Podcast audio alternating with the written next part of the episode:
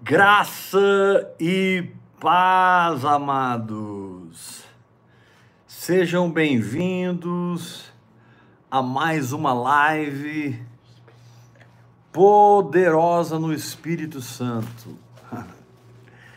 Que bom estar com vocês domingo, segunda, terça e quarta para juntos meditarmos na palavra de Deus.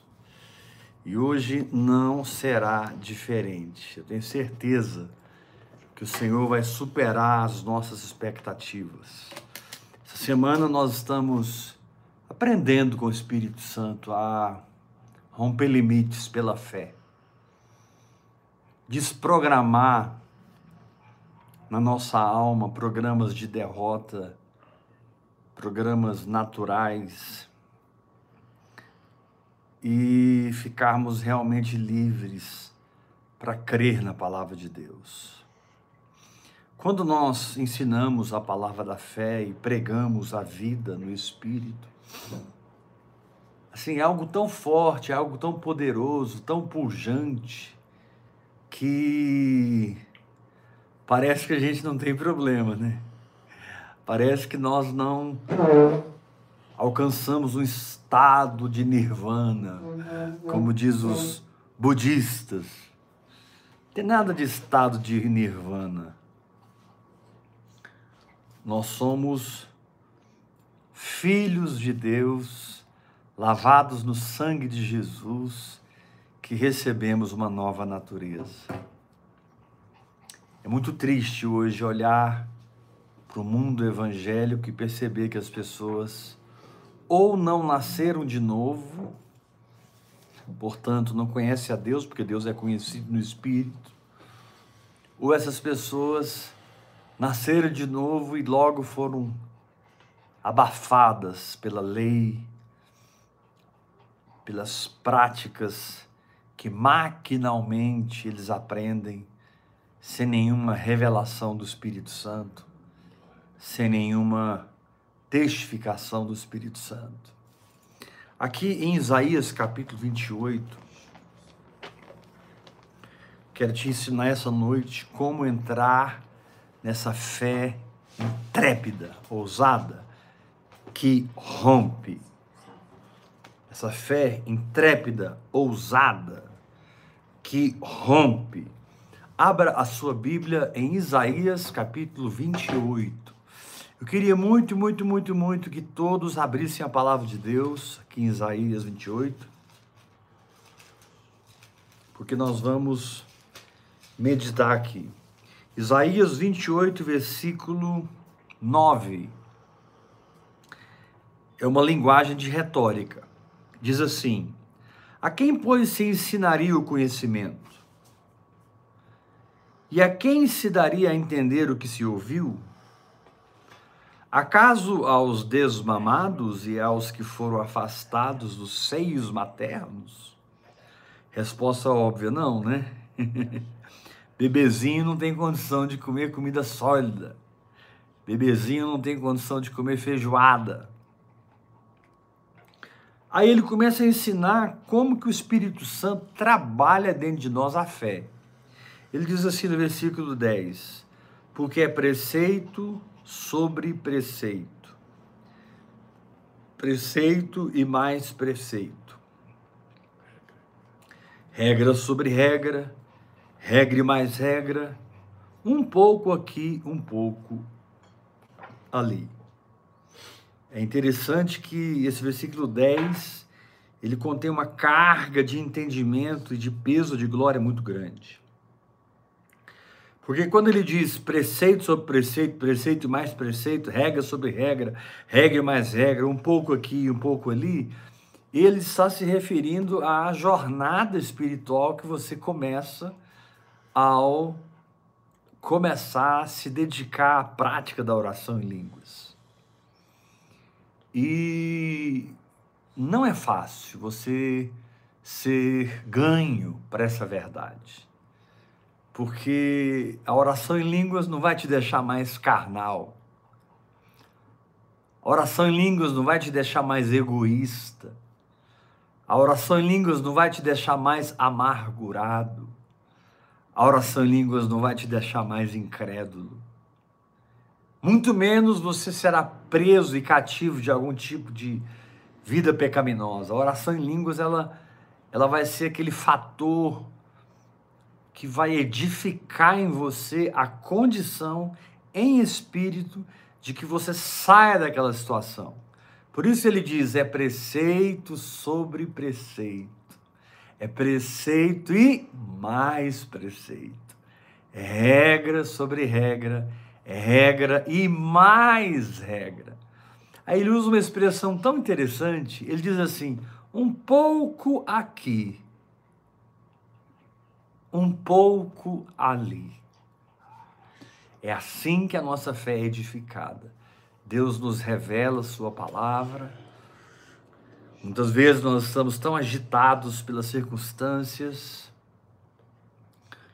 muitas vezes estamos até nocauteados por elas e não sabemos o que fazer, agir no espírito, sabemos o que fazer na alma, temos a energia da carne, com todos os conselhos para agirmos e tomarmos providência. Já viu aquele ditado? Eu não levo o desaforo para casa. Mas o fato é que você vai orando em línguas, Deus vai acalmando você, pacificando você. E não significa que você vai ficar cativo de nenhuma situação familiar, religiosa.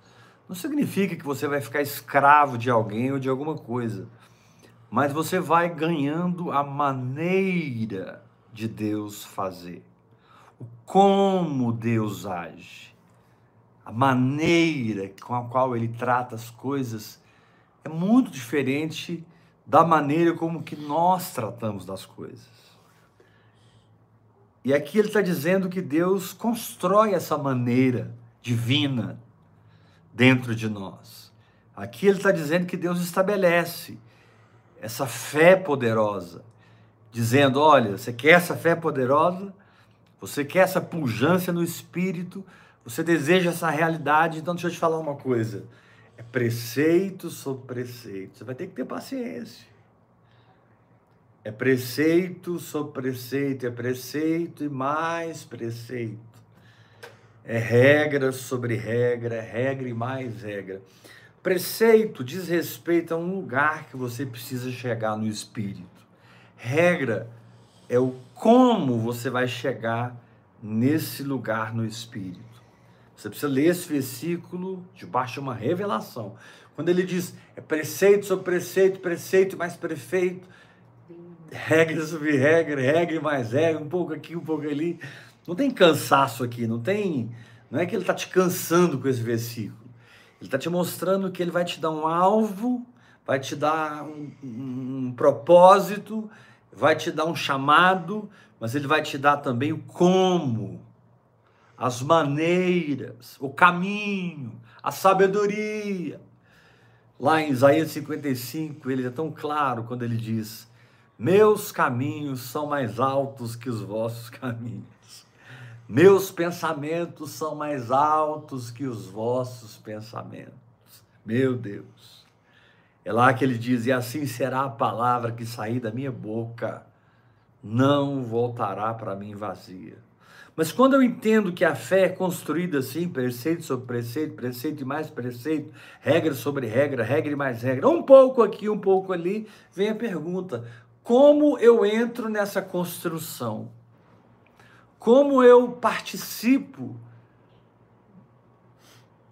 dessa edificação espiritual, preceito, mais preceito, regra, regra, um pouco aqui, um pouco ali, como eu posso construir o prédio espiritual de Deus, a casa de Deus, a Betel de Deus dentro do meu espírito, para que Deus não apenas habite em mim, mas Deus tenha condições de manifestação. Deus não apenas habite em mim, mas Deus tenha caminhos de manifestação. Ele responde no versículo 11, próximo versículo. Mas eu vou ler o 10 de novo. Porque é preceito sobre preceito, preceito e mais preceito, regra sobre regra, regra e mais regra, um pouco aqui, um pouco ali. Aí ele responde: pelo que por lábios balbuciantes, olha que interessante essa expressão, por lábios balbuciantes e por língua estranha falará o Senhor a este povo. Olha que coisa incrível. Paulo disse lá em 1 Coríntios 14, 4: quem fala em línguas, a si mesmo se edifica. Quem fala em línguas, a si mesmo se edifica. E depois que ele traz a revelação de como a coisa acontece de fé em fé, de glória em glória, com muita paciência, com muita humildade, com muito quebrantamento, sem nenhuma urgência, muito menos emergência, porque o Senhor disse que vai nos guiar em paz. O Senhor diz: Ei, em paz sereis guiados. Na tranquilidade está a sua força. Realmente viver em Deus é muito diferente da correria da religiosidade. Viver em Deus é muito diferente do ativismo, da religiosidade. É muito diferente. Na verdade, quando você amadurece no espírito, você aprende a sair do afoitismo, você aprende a sair das inconsequências, você aprende a perdoar 70 vezes 7. E tudo isso são fatores espirituais que auxiliam o seu espírito no Espírito de Deus, para que Deus possa se revelar a você. E você possa ter realmente o que ele diz aqui, um pouco aqui, um pouco ali, mas esse pouco é suficiente. Esse pouco aqui e esse pouco ali é suficiente para minha cura, para minha libertação, para minha prosperidade. Eu tenho que entender que Deus não tem as vias de Babilônia para curar, suprir, abençoar você. Deus não tem os caminhos de Adão. Deus não tem a velha natureza, o odre velho. Deus tem a nova natureza. Deus tem o seu espírito recriado com o qual ele se comunica e você se amalgama com o espírito dele, você se torna um no espírito e ali vai brotando esse um pouco aqui, um pouco ali, preceito sobre preceito. E é tão bom assistirmos esse processo. Porque, por um lado, nós estamos gerando eles através da oração em línguas. Por um lado, nós estamos liberando o Espírito Santo através dessas linguagens sobrenatural. Por um lado, nós estamos em afinco, determinados a permanecer no Espírito, orando em línguas, mas por outro lado, nós também somos mero espectadores de uma obra que ela é de Deus. E se ela é de Deus, ela só pode ser feita por Ele. E é incrível quando Deus move um dedo, um dedinho dele assim, tchip, nossa história muda. Basta um toque do seu dedo e as nossas vidas são radical e extravagantemente transformadas. E depois que ele fala sobre preceito, sobre preceito mais preceito, regra sobre regra, regra mais regra, um pouco aqui, um pouco ali, ele entra na oração em línguas. Ele fala: pelo que, olha aí, pelo que por lábios balbuciantes e por uma língua estranha falará o Senhor. Isso aqui é chave. Quando a Bíblia diz que você está orando em línguas, mas o Senhor é que está falando. Você está exercendo sua fé nessa prática espiritual, mas é o Senhor que está comunicando com o seu espírito os seus mistérios, os seus enigmas, os seus segredos. É o Senhor que está desatando os selos e liberando o funcionamento da palavra na sua vida. E a sua perseverança no hora após hora, em qualquer área da sua vida, fará toda a diferença. Sua perseverança na oração em línguas, em qualquer área da sua vida, será o divisor de águas.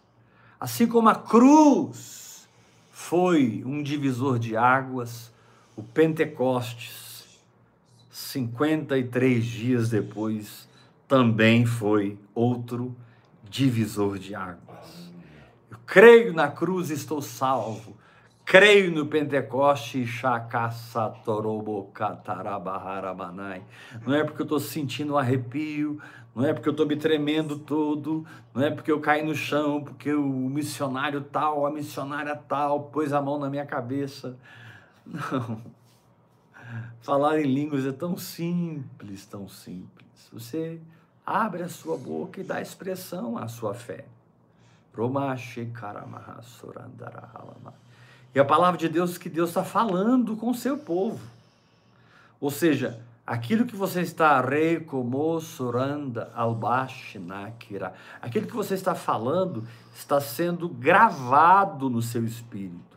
Aquilo que você está falando está sendo impresso no seu espírito para vir a se tornar a realidade da sua vida, substituindo circunstâncias naturais por circunstâncias sobrenaturais.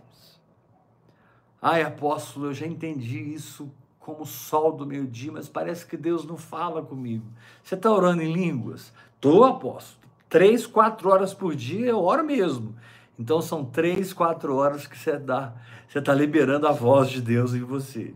Mas por que, que eu não me conecto com a revelação? Por que, que eu não me conecto com o entendimento? Por que, que essa interpretação não explode no meu peito? Para que eu viva em fé debaixo dos enigmas de Deus. Querido, existe muitas vezes tanto lixo religioso, existe muitas vezes tanta herança familiar maldita, existe muitas vezes tanta desobediência a princípios claros da palavra de Deus que nos tornam retardados em termos do espírito que nos tornam extremamente morosos e lentos em termos do espírito. Não, o espírito não é retardado, nem lento, nem moroso. O espírito é ativo, principalmente quando você está falando em línguas. Mas nem sempre você tem uma alma que corresponde a essa atividade espiritual. Nós somos seres tridimensionais. Eu sou um ser espiritual. Eu possuo uma alma, eu habito no corpo. E na verdade, quando eu libero essa linguagem sobrenatural, eu estou liberando preceito, preceito, preceito mais preceito, regra sobre regra, regra e mais regra. E aí eu amo quando ele diz um pouco aqui, um pouco ali. Que consolo, que coisa poderosa saber que o eterno está manifestando a eternidade em mim dessa forma. Um pouco aqui, um pouco ali. Como esse Deus infinito, como esse Deus onipotente, onisciente, onipresente, todo-poderoso, anda assim comigo, um pouco aqui, um pouco ali. Como ele é como ele consegue transformar toda a dinâmica dentro dele, todo o poder dentro dele, toda a energia que ele tem, que flui dele mesmo como Deus e fonte primaz, fonte raiz de tudo que existe, como que ele consegue um pouco aqui, um pouco ali? Então você descobre o caráter discipulador, paterno, o caráter mentoreador do seu Pai. Porque Deus não está pensando em você em termos dessa geração apenas. Sim, você nasceu nessa geração, mas sua passagem aqui é um cisco com respeito a toda uma eternidade que Deus vai ter com você para continuar trabalhando na sua vida, edificando a sua vida, se revelando a você, se dando a conhecer a você esse período aqui que a gente chama tempo, ele é nada com respeito àquilo que foi e aquilo que será. Ele é nada. Mas eu sei pela palavra de Deus que quando eu estou rocorobo lamanai, falará o Senhor a este povo. Se você não parar de orar em língua, ela tem dois anos, que seja quatro ou cinco, não importa. Não seja temporal, não seja natural. Pare de racionalizar as coisas. Você está se perdendo num emaranhado da sua própria alma. Você está se comparando com as pessoas. Você não pode se comparar com ninguém, você é incomparável, meu irmão. E Deus escolheu você para fazer uma obra única. Deus escolheu você para fazer uma obra totalmente peculiar. E quanto mais você fala nesses lábios balbuciantes, mais você vai liberando a fala de Deus, a palavra viva de Deus. E é incrível como, depois de um tempo, as revelações começam a vir, a palavra de Deus se abre, o Espírito Santo tem um acesso mais influenciador nas nossas escolhas e decisões. Jesus toma conta de todo o cenário e você se apaixona cada vez mais por ele. Porque Jesus é assim, é diferente dos homens, né? Você, quando conhece um grande homem, você fica, uau! Aí você vai se aproximando muito desse grande homem, aí você já fica meio decepcionado. De longe, o apóstolo Heber, poxa, homem de Deus. Mas se você ficar 60 dias comigo, puxa, pastor Heber não é tão assim como eu pensava. É, quando você anda com os homens é assim, você se espanta no começo e vai vendo no processo que não é bem assim. Jesus é o contrário. Jesus, você é impactado por uma luz agora, você é impactado por uma glória agora. E aí, quando você se aproxima, não tem menos, tem mais. E aí, você se aproxima dele, não tem menos, tem mais. Aí, você se aproxima dele, tem mais santidade, tem mais poder, tem mais glória. E quanto mais você se aproxima dele, mais lindo ele é, mais formoso ele é, mais poderoso ele é e você vai se perdendo no conhecimento de Deus, a ponto de que esse conhecimento de Deus se torna a força motriz de tudo na sua vida. Então ele diz: olha, preceito sobre preceito, preceito mais preceito, regra sobre regra, regra e mais regra, um pouco aqui, um pouco ali, pelo que por lábios balbuciantes e por língua estranha falará o Senhor. Agora, que fala é essa do Senhor quando você está falando em línguas? É como a Bíblia, é como a palavra de Deus. A oração em outras línguas tem o mesmo poder, a mesma eficácia, Amém. A mesma dimensão da própria palavra de Deus. Porque está dizendo aqui: falará o Senhor a este povo. Por isso que a sua mente fica infrutífera, porque é algo inatingível pela sua mente, é algo inatingível pelo seu entendimento. Falar em línguas não é menor do que ler a palavra de Deus, do que compreender os mistérios da palavra de Deus. Falar em línguas, na verdade, é falar os mistérios de Deus que serão revelados pela meditação na palavra. Uma lei espiritual traz os códigos Outra lei espiritual decodifica os códigos. Amém. A oração em línguas traz a palavra de Deus codificada. Sunabi kelahai trobibashina surandarai. É, você entendeu? Não, não entendi o que eu disse. Mas aquilo, aquilo foi gravado no meu espírito. Daqui a pouco, andando na rua, lendo a palavra de Deus, de repente, vem um entendimento. Foi aquela oração em línguas que você disse semana passada. Então, tudo que você está colhendo hoje, você orou o ano passado. Você orou dois anos atrás, você orou mês passado. E tudo que vai acontecer na sua vida, você precisa orar agora.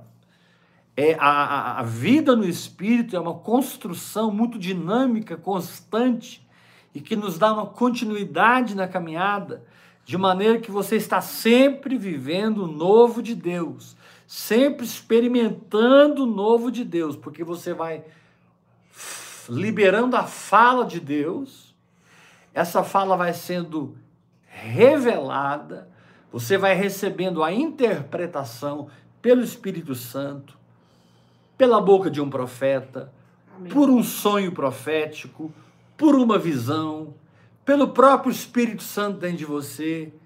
E a maneira mais peculiar que ele usa, a revelação da própria palavra, o abrir da própria palavra. Quando ela se descortina, você descobre outra Bíblia dentro da Bíblia. Ela se descortina, você descobre outra Bíblia dentro da Bíblia. E é muito gostoso quando isso acontece porque a fé vem por ouvir, ouvir a palavra de Deus.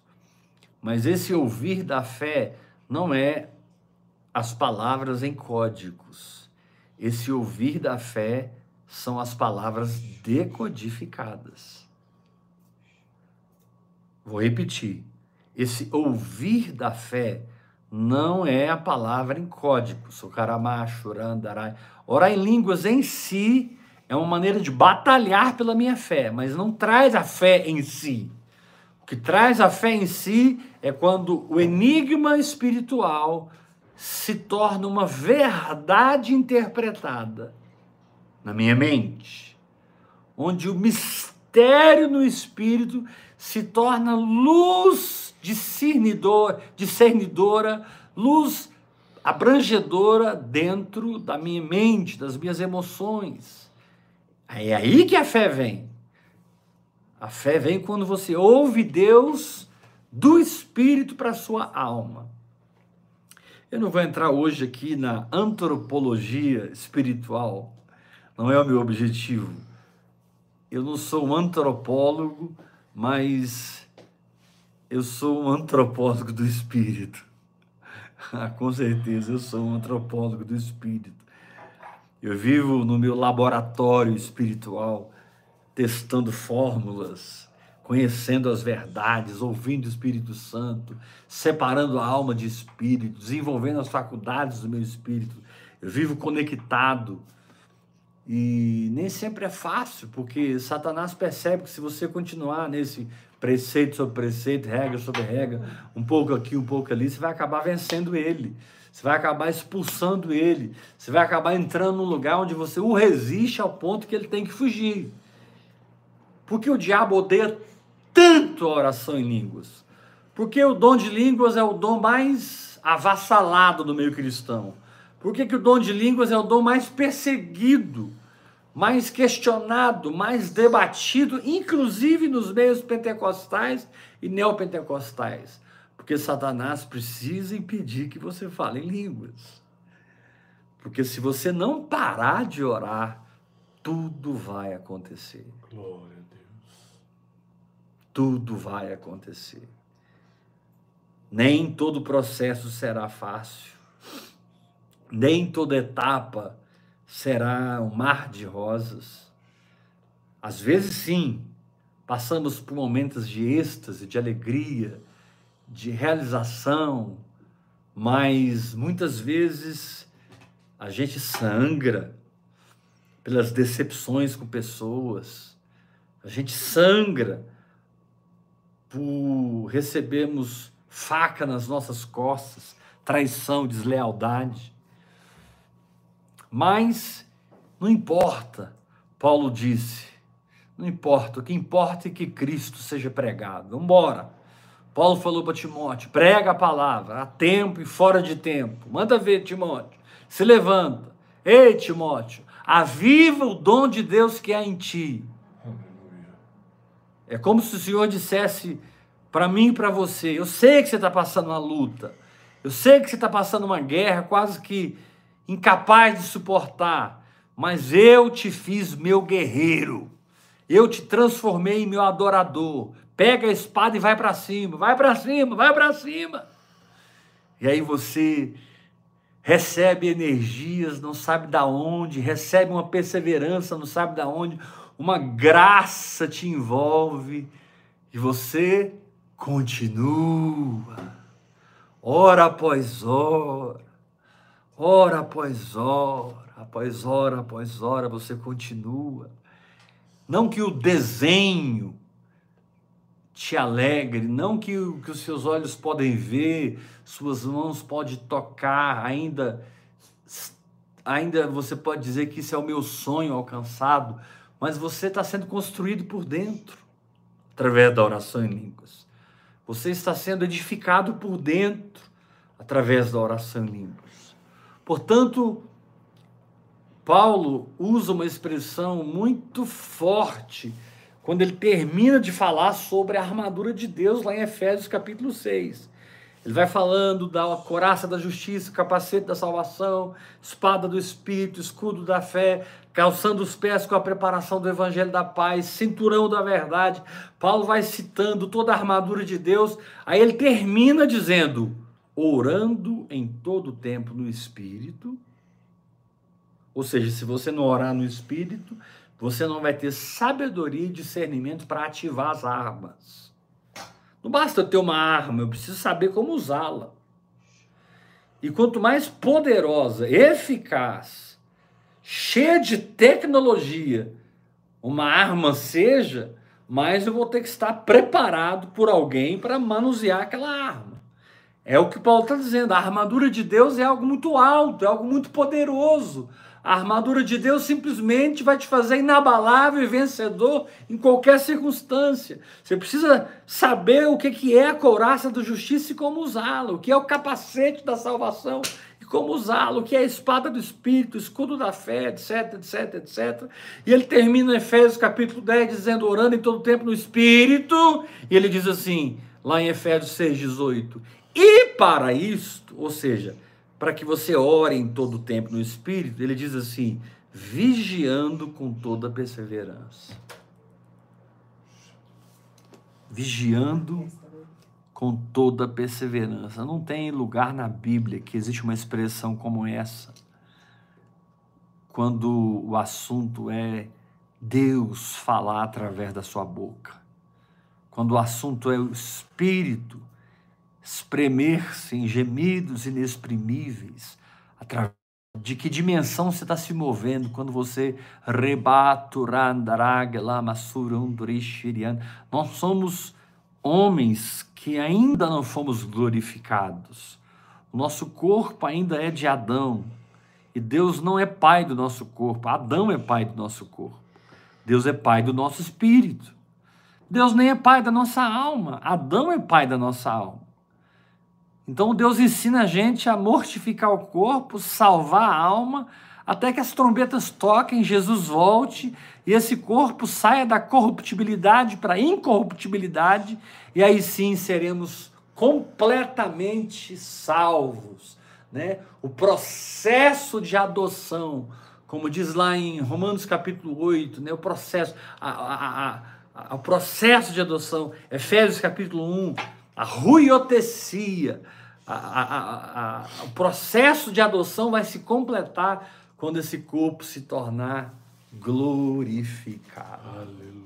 Glorificado. Até lá, meu irmão, o Senhor te diz: não reclame, não murmure, não fale mal dos outros, não tome ódio daquela pessoa não se amargure, não recue, não duvide, permaneça orando no Espírito Santo e para isto vigiando com toda a perseverança. E para isso vigiando com toda a perseverança. Interessante como Jesus ficou aqui na terra três anos e meio andando com os apóstolos três anos e meio, andando com os apóstolos.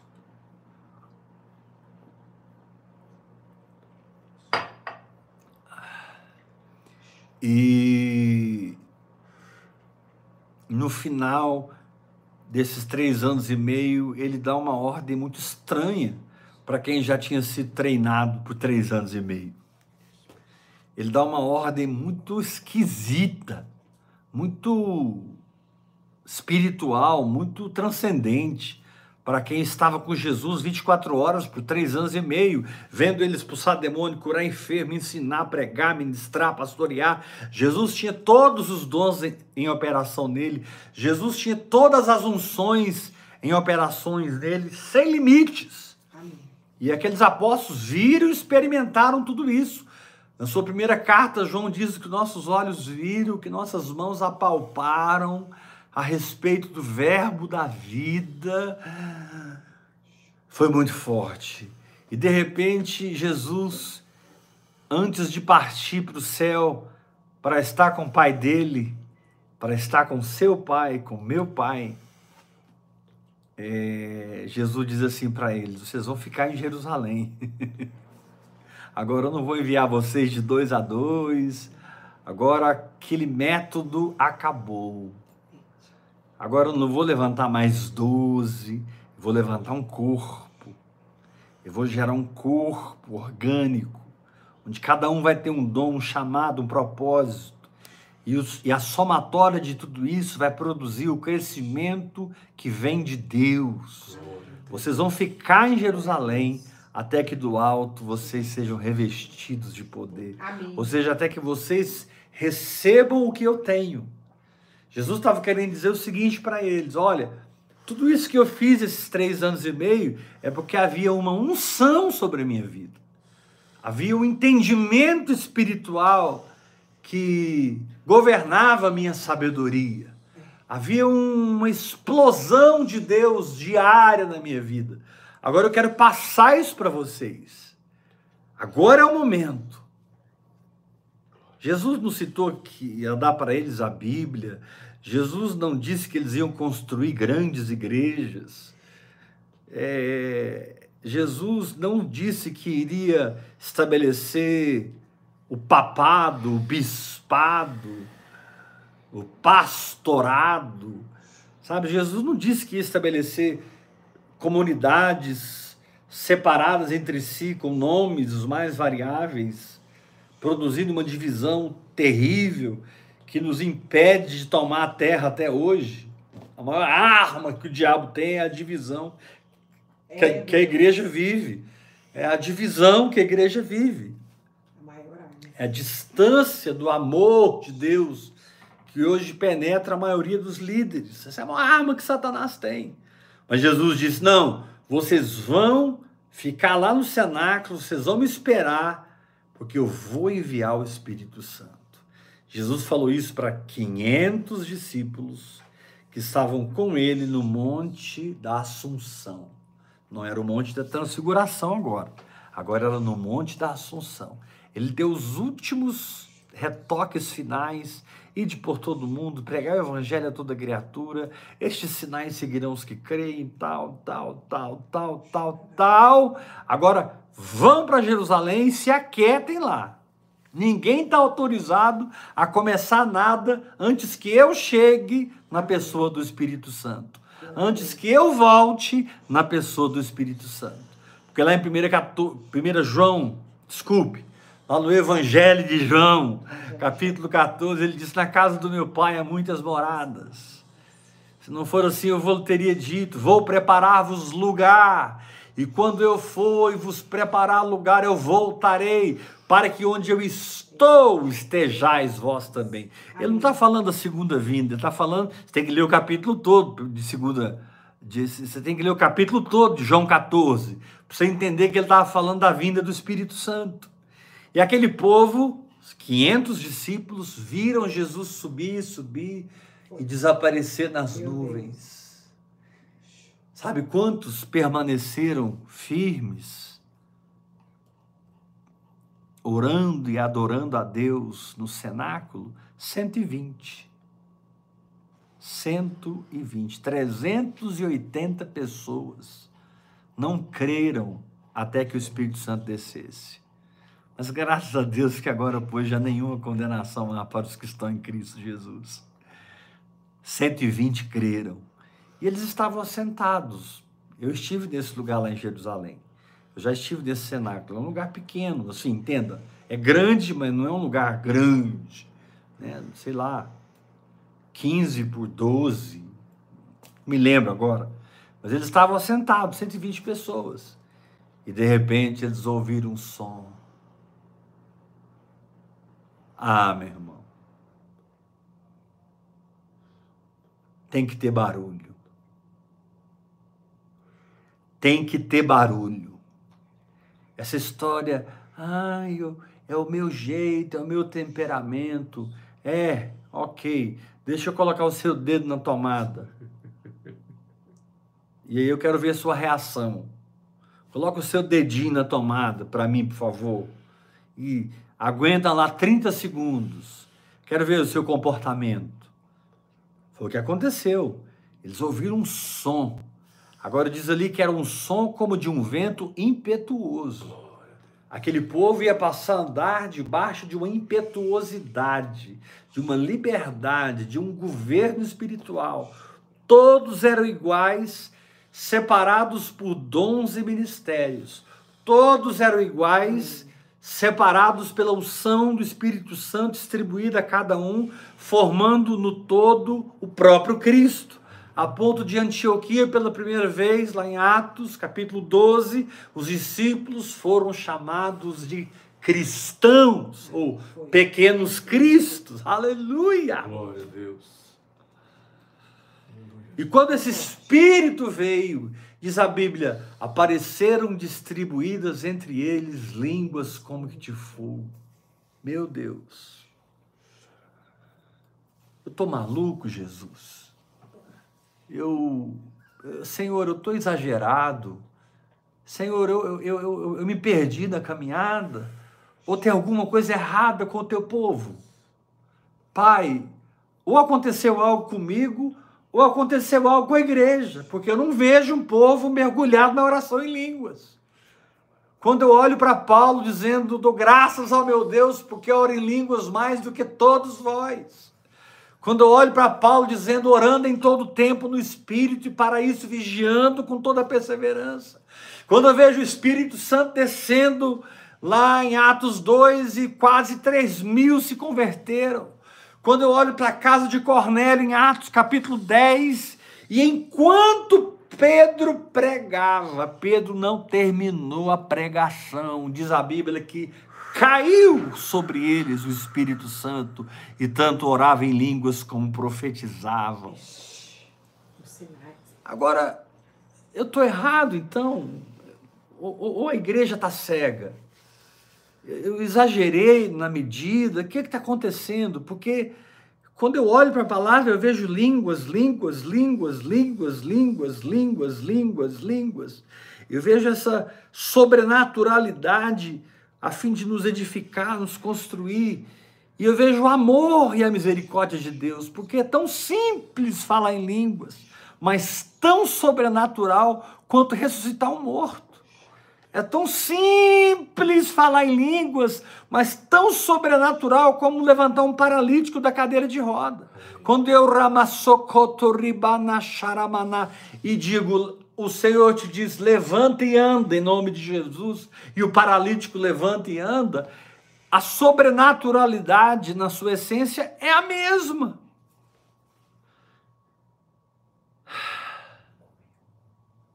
Eu não aguento mais a religiosidade, irmãos.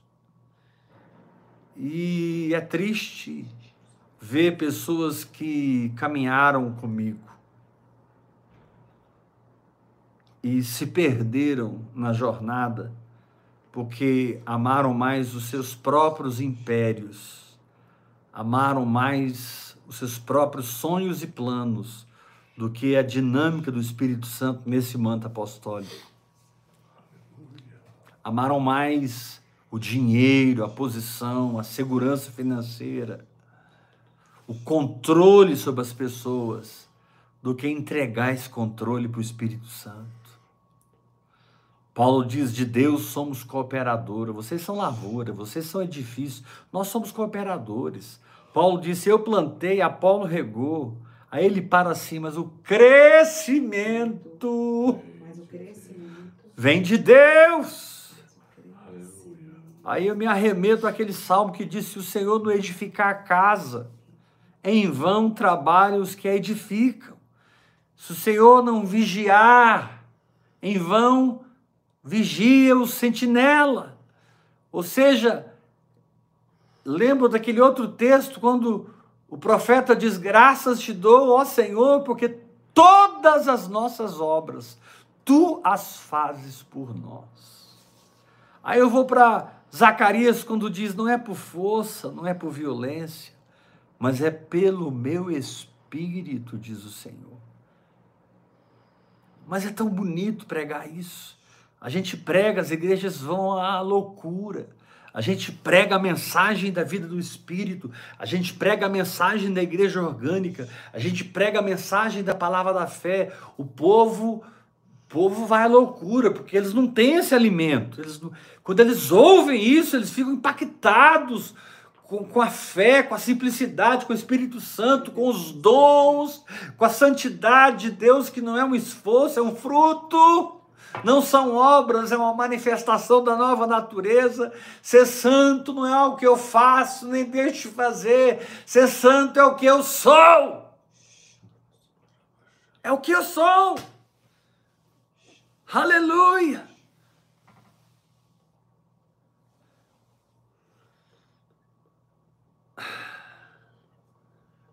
Eu tenho certeza que aquela analogia do pastor David Robertson é a pura verdade. Quando ele diz que em eternidades passadas o Pai planejou tudo. E aí o Pai olhou na linha do tempo e percebeu que a criação iria cair e se desviar. E o filho entra na reunião, entra na conversa e diz: Pai, eles vão cair mesmo, eles vão se desviar, mas não tem problema eu vou descer lá, eu vou morrer na cruz, e eu vou redimi-los dos seus pecados, e eu vou trazê-los de volta para casa. E o pai vibra: Você vai fazer isso, filho? E o filho diz: Sim, eu vou fazer isso. Aí o filho olha no tempo e na, na cronologia da eternidade, olhando para a raça humana. Só que tem um problema, pai: a gente salvou eles, a gente tirou eles do inferno, mas eles não deixam a gente fazer nada. Eles não deixam a gente operar, eles não deixam a gente trabalhar. Aí o Espírito Santo entrou na reunião e disse: é o seguinte, deixa comigo, eu já, eu já entendi. Eu vou morar dentro deles. Quero ver. Eu vou habitar dentro deles e nós somos três e somos um. Se eu habitar, vocês dois habitarão. Oh, Espírito Santo, disse o Pai, vá então e cumpra esse progresso, cumpra esse propósito. Aí o Espírito Santo falou algo para o Pai e para o Filho, só que tem uma coisa: eu vou habitar neles, mas eles vão continuar não deixando eu fazer a obra. Mas eu já tenho a estratégia. Eu vou dar a eles uma linguagem sobrenatural e não vou permitir que eles entendam o que eles estão falando. Eles vão estar lá, Koshakamarassuranda Rebanai, mas a mente deles ficará infrutífera. Eles vão falar numa linguagem sobrenatural, me liberando sobre eles, mas eles não vão entender nada, o diabo não vai entender nada, ninguém vai entender nada, mas o espírito deles e eu estaremos em íntima comunhão através daquela linguagem sobrenatural. Aí Jesus e o Pai gritaram aleluia! E, vibraram na eternidade, porque o Espírito Santo trouxe a chave. O Pai planejou, o Filho executou, e o Espírito Santo resolveu todos os problemas, nos dando uma linguagem sobrenatural que contém a cultura do reino a essência do reino, a densidade do reino, as verdades do reino. Deus embutiu isso numa linguagem e quando ele encontra um pequenino, não é um homem grande, os grandes não, não oram muito em línguas, porque eles não precisam, eles já são grandes. Os, os donos de impérios religiosos, eles não são entregues à oração em línguas. Até porque se eles fossem entregues à oração em línguas, eles não teriam levantado nenhum império religioso. Se eles fossem realmente entregues à oração em línguas, eles iam deixar o Espírito Santo guiar a igreja. E eles iam funcionar como pastores, sim, eles iam funcionar como guias do rebanho, sim, mas não tomando o primeiro lugar. Eles iam funcionar tomando o último lugar. O último lugar. Jesus disse: Olha, no mundo os homens exercem autoridade sobre as pessoas e as pessoas obedecem às autoridades, mas entre vós não é assim. Estou citando Marcos capítulo 10. Entre vós não é assim. Entre vós, quem quiser ser grande, vai ser servo de todos. E esse espírito de humildade, de quebrantamento, é que caracteriza um verdadeiro homem de Deus. Aleluia. Esse espírito que aceita a cruz, que aceita as chicotadas, aceita a coroa de espinho, aceita a crucificação. Paulo disse: Estou crucificado com Cristo. Paulo disse na Ásia, nós passamos por uma tribulação que foi acima das nossas forças. Chegamos a desesperar da própria vida, mas não tem problema, porque a gente foi para lá já com a sentença de morte, para que não confiemos em nós mesmos, mas no Deus que ressuscita os mortos. Aleluia. Então você percebe a linguagem neotestamentária muito diferente da linguagem dos nossos púlpitos hoje. Você olha para Mateus, Marcos, Lucas e João e você vê Jesus falando de uma maneira muito diferente do que os ministérios hoje estão falando. Você vê Jesus fazendo coisas que os ministérios de hoje em dia não estão fazendo. Jesus nunca levantou um templo, Jesus nunca instituiu uma organização, uma vez quiseram torná-lo rei. E ele sabia, foram atrás dele para proclamar o rei sobre Israel. Ele fugiu para o monte. Porque ele disse para Pilatos: Pilatos, o meu reino não é daqui. Se eu quiser, eu falo com meu pai, ele manda 12 legiões de anjos, e eu sou livre desse negócio aqui de morrer na cruz. Você não sabe de nada, Pilatos. Pilatos achando que estava governando, Herodes achando que estava governando, Anás e Caifás achando que estava governando, os soldados que o prenderam o martirizaram, o flagelaram, pensavam que estavam governando, na verdade, o tempo todo quem estava do governo era Jesus. Porque cada passo da redenção foi pelo Espírito e por fé. Jesus nunca perdeu o controle. Na cruz, Todas as palavras que ele disse revelam que ele permanecia no espírito, no controle, reinando em vida. Pai, perdoa eles, eles não sabem o que fazem. Mulheres, por que vocês estão chorando? Não chora por mim, não. Eu estou cumprindo meu propósito, chore pelos seus filhos. Menino, eis aí tua mãe, mãe, eis aí teu filho quando ele entregou Maria para João e João para Maria, e a partir dali João cuidou de Maria por toda a sua vida. E quando ele percebe que está tudo pronto, ele brada, está consumado e expira. Seu espírito sai do seu corpo e vai para as regiões inferiores da terra, enquanto o terremoto acontece, sepulturas se abriram, foi uma loucura do reino espiritual chocando com o reino natural, porque aquela magia profunda de maldição, de pecado, aquela, aquela coisa satânica feita no Éden foi desfeita. O pecado foi aniquilado no corpo crucificado de Jesus. A doença foi aniquilada, a pobreza, a miséria, a maldição foram amaldiçoados na cruz do Calvário. Foi tão forte que algumas pessoas saíram dos túmulos e apareceram a muitos em Jerusalém. O véu do tabernáculo se rasgou de alto a baixo. Sabe que doçura assim o véu? Se rasgou de alto a baixo. Deus rasgou o véu uniu o santo lugar com o santíssimo lugar. Aquele que se une ao Senhor é o Espírito com ele. O santo lugar, onde está o candelabro, a mesa dos pães e o altar de incenso, fala do meu Espírito. O santíssimo lugar, que tem a arca de Deus, fala do Espírito de Deus. Mas quando o véu rasgou, acabou essa separação. Houve, uma, houve um casamento do santo lugar com o santíssimo lugar. Não tem mais dois lugares, é um lugar só em Cristo Jesus.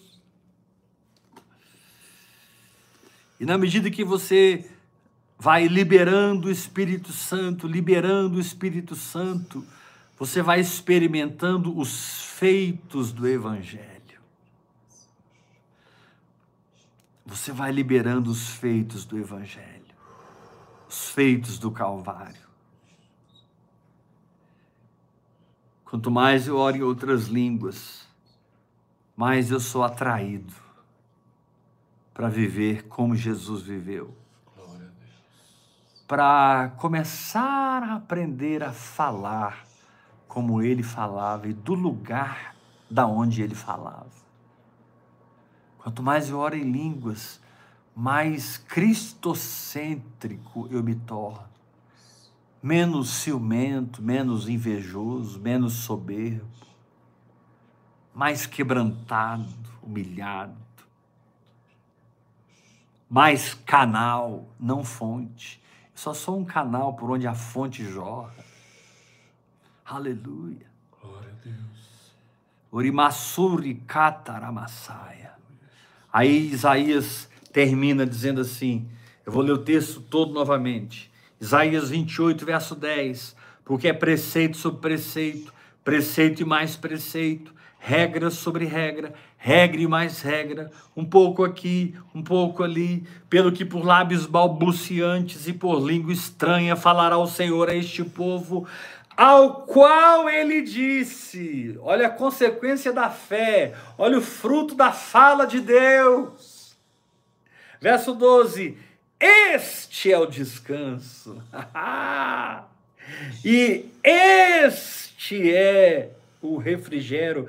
Dá descanso alcançado. Essa noite o Espírito Santo está nesse lugar, dizendo: Eu dou descanso alcançado. Essa noite o Espírito de Deus está jorrando para a sala da sua casa, para o seu quarto, ou aonde você estiver recebendo essa ministração, e ele te diz: fale em outras línguas, libere essas labaredas de fogo. Não é uma experiência emocional, é uma experiência de fé simples. Eu vou te dar as palavras, mas quem vai verbalizá-las é você, porque eu não preciso orar em línguas. Eu sou Deus, eu sou perfeito, eu sou todo-poderoso, eu sou Elohim. Mas você tem fraquezas contra o pecado, a carne. Você precisa vencer doença, pobreza, miséria, maldições. Você precisa trazer um avivamento para sua família, um avivamento para sua cidade, um avivamento para esse país. Você é uma das raposas que eu, o vosso Sansão celestial, Jesus Cristo de Nazaré, você é uma das raposas que eu estou juntando uma com a uma e colocando fogo e soltando essas raposas para queimar a seara dos filisteus. Aleluia! Carabaço, rei Ramanai. Não tenha medo de se entregar ao meu espírito. E nem tenha medo de avançar no meu espírito. Porque a partir do momento que você coloca um limite, estabelecido pela sua própria alma, estabelecido pelo seu medo, estabelecido pela sua necessidade de controle, estabelecido pelo fato de você ser um terrível narcisista. Alguns psicopatas, outros loucos mesmo, na frente do rebanho de Deus, lobos vorazes Jesus foi muito claro: cuidado, eles são lobos. Por fora eles aparentam uma coisa, mas por dentro eles querem arrancar tudo de você, até que você não tenha mais nada. Mas a Bíblia diz que os verdadeiros pais entesouram para os filhos. Paulo diz lá em 2 Coríntios, no capítulo 13, nós pais entesouramos para os filhos. Ande com alguém que tenha um tesouro espiritual para transmitir para a sua vida, meu querido. Ande com alguém que sabe manifestar esse tesouro espiritual. Encontre um pai na fé. Encontre um pai na fé. Encontre um pai na fé que poderá liberar o tesouro para dentro do seu próprio tesouro particular enriquecer você, para que você transcenda a carne, o mundo, Satanás e viva o que você é, mais do que vencedor. Muito mais do que vencedor. Então a oração em outras línguas te levará a romper todos os limites.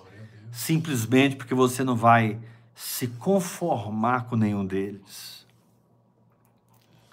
Agora, é difícil continuar a jornada quando alguém para de orar. É difícil, não, é impossível. Porque se eu continuo mergulhar na oração em línguas e esse aqui é meia boca, eu vou continuar enxergando. O meu espírito vai continuar crescendo, expandindo. Meu espírito vai continuar conhecendo a Deus.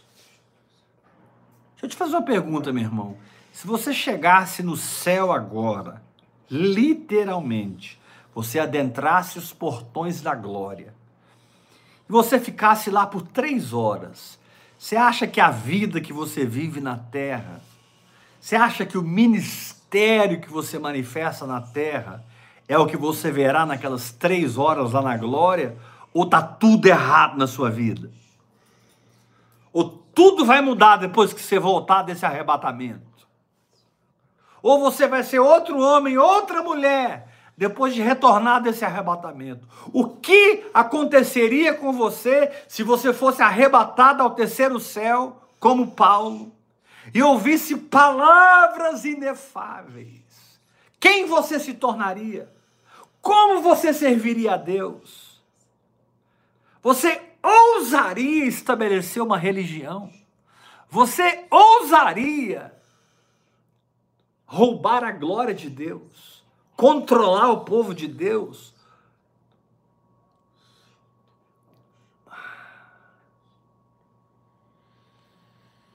Apóstolo, e por que, que Deus não me arrebata então? Porque eu amo o Senhor e eu quero a boa, perfeita e agradável vontade de Deus para a minha vida.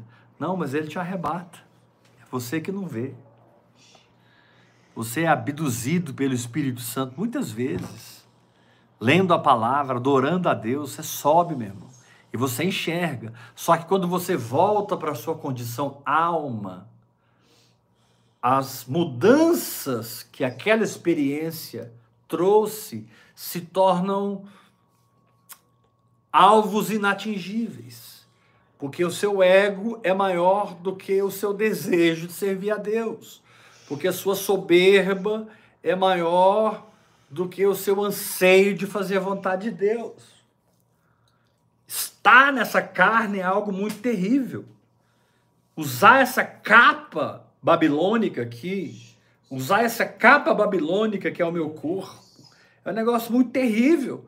Mas Deus resolveu esse problema nos dando o Espírito Santo Romanos 8, verso 26, diz que ele nos assiste, semelhantemente o Espírito nos assiste em nossa fraqueza, semelhantemente o Espírito nos assiste nessa capa babilônica que a gente usa. Esse corpo é uma capa babilônica. Esse corpo não foi glorificado ainda.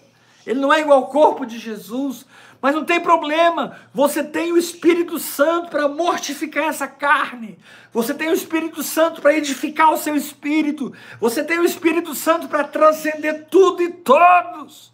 Semelhantemente, Ele nos assiste em nossa fraqueza, porque não sabemos orar como convém, mas o mesmo Espírito intercede por nós sobremaneira com gemidos inexprimíveis.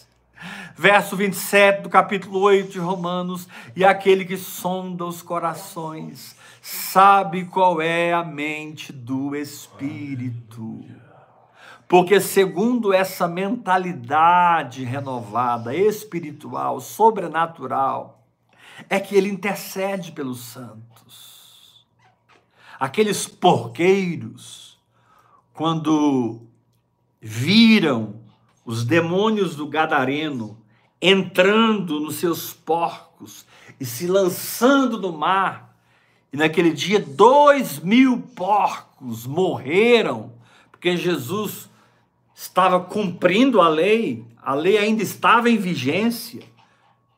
E aqueles porqueiros não deveriam estar apacentando porcos, deveriam estar apacentando ovelhas. Mas quando Jesus permite que aqueles demônios entrassem nos porcos. A violência daqueles principados na vida do Gadareno era tão grande que aqueles porcos correram e se precipitaram no mar e todos morreram. E aí o povo veio da cidade fez uma festa para Jesus, quando viram o endemoniado Gadareno vestido em perfeito juízo. Foi isso? Não. Eles disseram: saia da nossa terra Vá embora daqui. Depois que você chegou aqui, só prejuízo. Depois que você chegou aqui, eu só dei ré. Saia daqui. E aí o ex-endemoniado gadareno diz para Jesus: Deixa eu te seguir, deixa eu ser um dos discípulos que andam com você. Jesus disse: Não, vai anunciar o que Deus fez a você. E ele pregou para Decápolis. Ele pregou para dez cidades. Eu tenho certeza que aquele ex-endemoniado que quebrava correntes, morava nas sepulturas, morava nos cemitérios, aquele endemoniado habitado por principados terríveis, ele preparou dez cidades para receberem o Evangelho. Uhul! A fé te leva a entrar no barco, a fé te leva a dormir do barco, a fé te leva a acordar do barco, a fé te leva a controlar a tempestade, a fé te leva a treinar seus discípulos, a fé te leva a desembarcar do outro lado. Você começou demoniado gadareno. E não é você que fica orando e pensando como é que eu vou fazer, não. É ele que vem gritando atormentado pela unção e pela luz que está em você. E ele pergunta: O que temos nós contigo, ó Filho de Deus?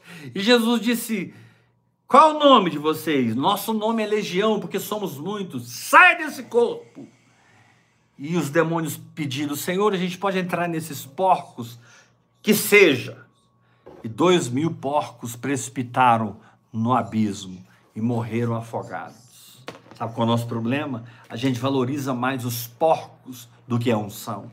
A gente valoriza mais os porcos do que o poder de Deus. A gente valoriza mais o lucro, o que eu posso ganhar.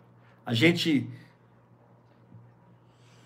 não importa, a gente não quer, a gente não aceita perder. Sabe, é, muitas vezes o processo é perder, perder, perder, para que depois você possa colher, colher, colher. Muitas vezes Deus está entesando você para trás, entesando, você acha que você está indo para trás e você é uma flecha que na hora certa será solta para o avivamento nesse país. Aleluia. Glória a Deus. É a fé que rompe limites. É a fé que rompe limites.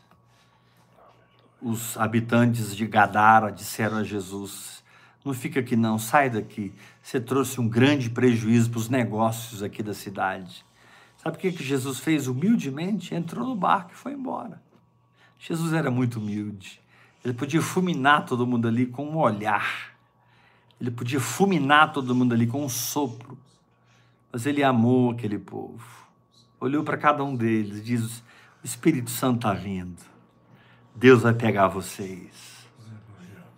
Vocês não podem negar quem esse homem era e o que ele se transformou. Ele está aqui sentado, vestido em pleno juízo.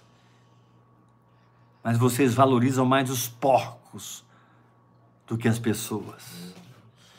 Mas o tempo é chegado em que isso vai mudar, onde os nossos paradigmas, valores, não serão carnais, serão espirituais. E mesmo que nós não entendamos tudo, isso é normal, nós permanecemos orando em línguas, ouvindo o Espírito Santo, dando passos de fé, declarando a palavra, adorando a Deus, louvando o Senhor, agradecendo a sua misericórdia, a sua palavra, confessando a verdade que ele nos revela, crendo, crendo, crendo, crendo, crendo, crendo, crendo até o fim.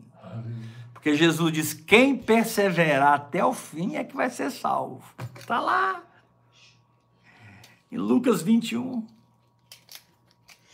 Me perdoe se eu estou quebrando a sua teologia. Foi Jesus que disse: quem perseverar até o fim será salvo. Ou seja, quem não perseverar até o fim vai dançar na boca da onça. Mas eu não estou aqui para meter medo em você. Eu quero estimular você a mergulhar no Espírito. Eu quero estimular você a conhecer a Deus. Aleluia. Eu não sou nada. Vocês estão olhando para um nada.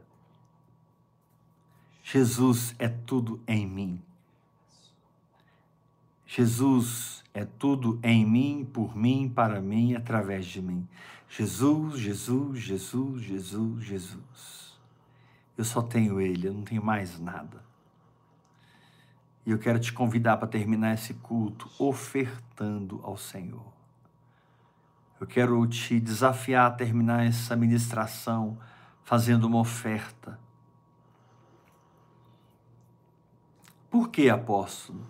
Porque quando nós comemos as coisas espirituais, nós devemos ministrar as coisas materiais. Ah, eu já fiz esse mês. Eu não estou falando de uma ocorrência, eu estou falando de uma recorrência. Eu não estou falando de religiosidade, desobrigação. Eu estou falando de adoração. Você adora Deus todo dia? Pois deveríamos ofertar todo dia porque a adoração e as nossas ofertas são ligadas intrinsecamente de uma maneira muito poderosa.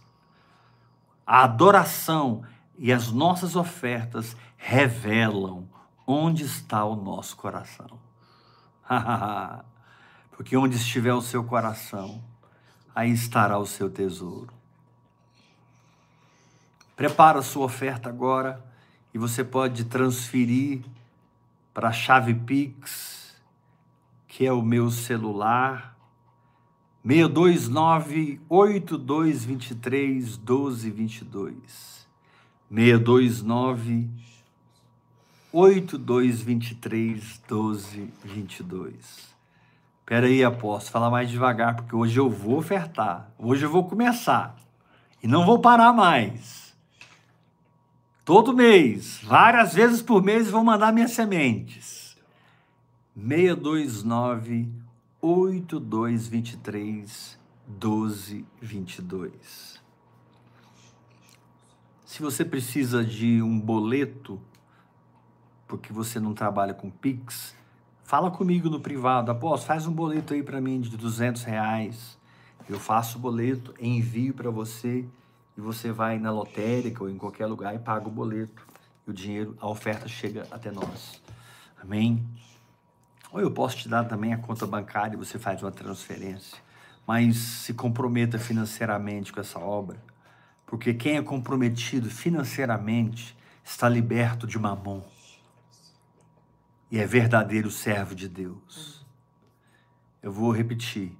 Quem é comprometido com uma obra financeiramente está liberto de mamon e comprometido com a expansão daquela palavra, daquela mensagem. Deus nos deu uma mensagem. E Ele espera que nós sejamos encontrados fiéis à mensagem que Ele nos deu. Amém? Faça a sua oferta. Vamos tomar a ceia do Senhor. Pegue aí agora o pão. Pegue aí agora o suco. Vamos nos alimentar de Cristo. Estamos fechando os nossos trabalhos da semana. Voltaremos domingo, segunda, terça e quarta, oito da noite, ao vivo com vocês.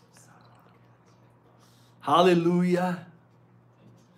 Pai, muito obrigado por Jesus Cristo.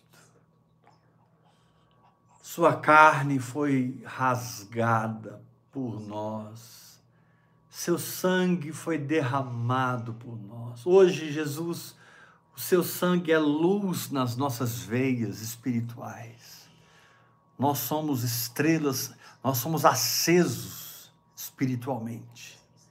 Nós somos uma lâmpada que ilumina por causa do teu sangue que é vida e a vida é a luz dos homens. Aleluia. Obrigado, Jesus. Molhe o pão, participe de Cristo, beba de Cristo. Jesus disse: Quem de mim se alimenta, por mim viverá.